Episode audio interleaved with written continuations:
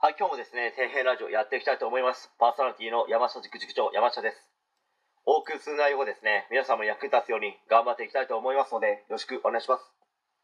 え今回はですね、工場で働いていた時、昼ご飯を買ってこいと、パシリにされていた人の話に関して、まちょっと語っていきたいと思うんですけど、何十年も前にですね、ある工場で派遣社員として働いていた時の話なんですけど、まあ、3つ班がありまして、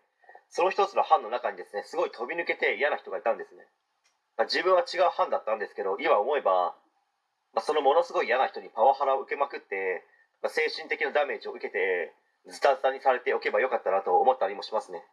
まあ、それは話のネタにもなりますし、なんでこんな人間になったんだろうと考えることもできますし、まあ、その人に気に入られるためには、まあどうすればいいのかを考えて行動するのも、まあ、そこからいろいろ学べて、まあ、面白かったのかもしれないですね。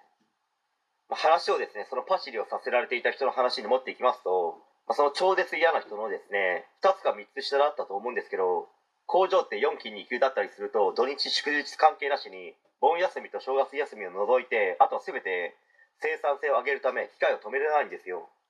まあ、平日の日はですね、弁当屋の方が注文した弁当を持ってくるんですけど、土日と祝日は休みなので、各自弁当を持参しなければいけないんですよ。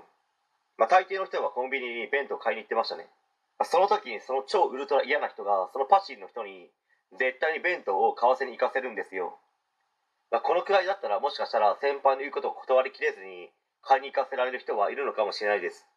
けど何がすごいかというと、その人はお金を払わないんですよ。まあ、それだけではなくて、そのパシリにさせられていた人が一回体調悪くて休んだんですね。まあ、そうしたら電話をして、弁当買ってきてロッカーに入れといてと、普通に言ったということをですね、まあ、その班の人から聞いて、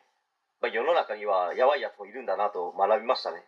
まあ、そのパシリにさせられていた人よりも自分の方が早く辞めたので、まあ、その人がですね、その後どうなったのか分かりませんけど、まあ、そんな辛い思いをしているのであれば、まあ、辞めればいいのにと思いますよね。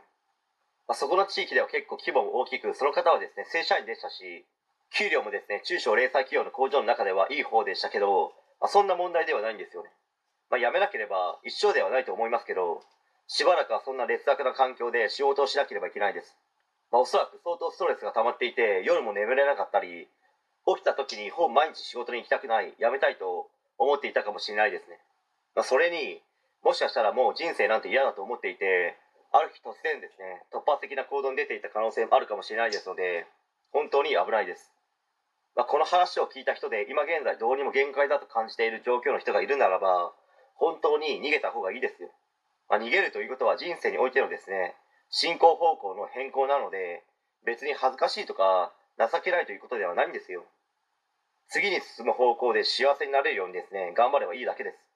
人生なんてどんな状況だろうと何とでもなりますよ。なので、今現在ですね、あまりにも辛かったら勇気を出して逃げましょうという話ですね。はい。え今回以上になります。ご視聴ありがとうございました。できましたらチャンネル登録の方よろしくお願いします。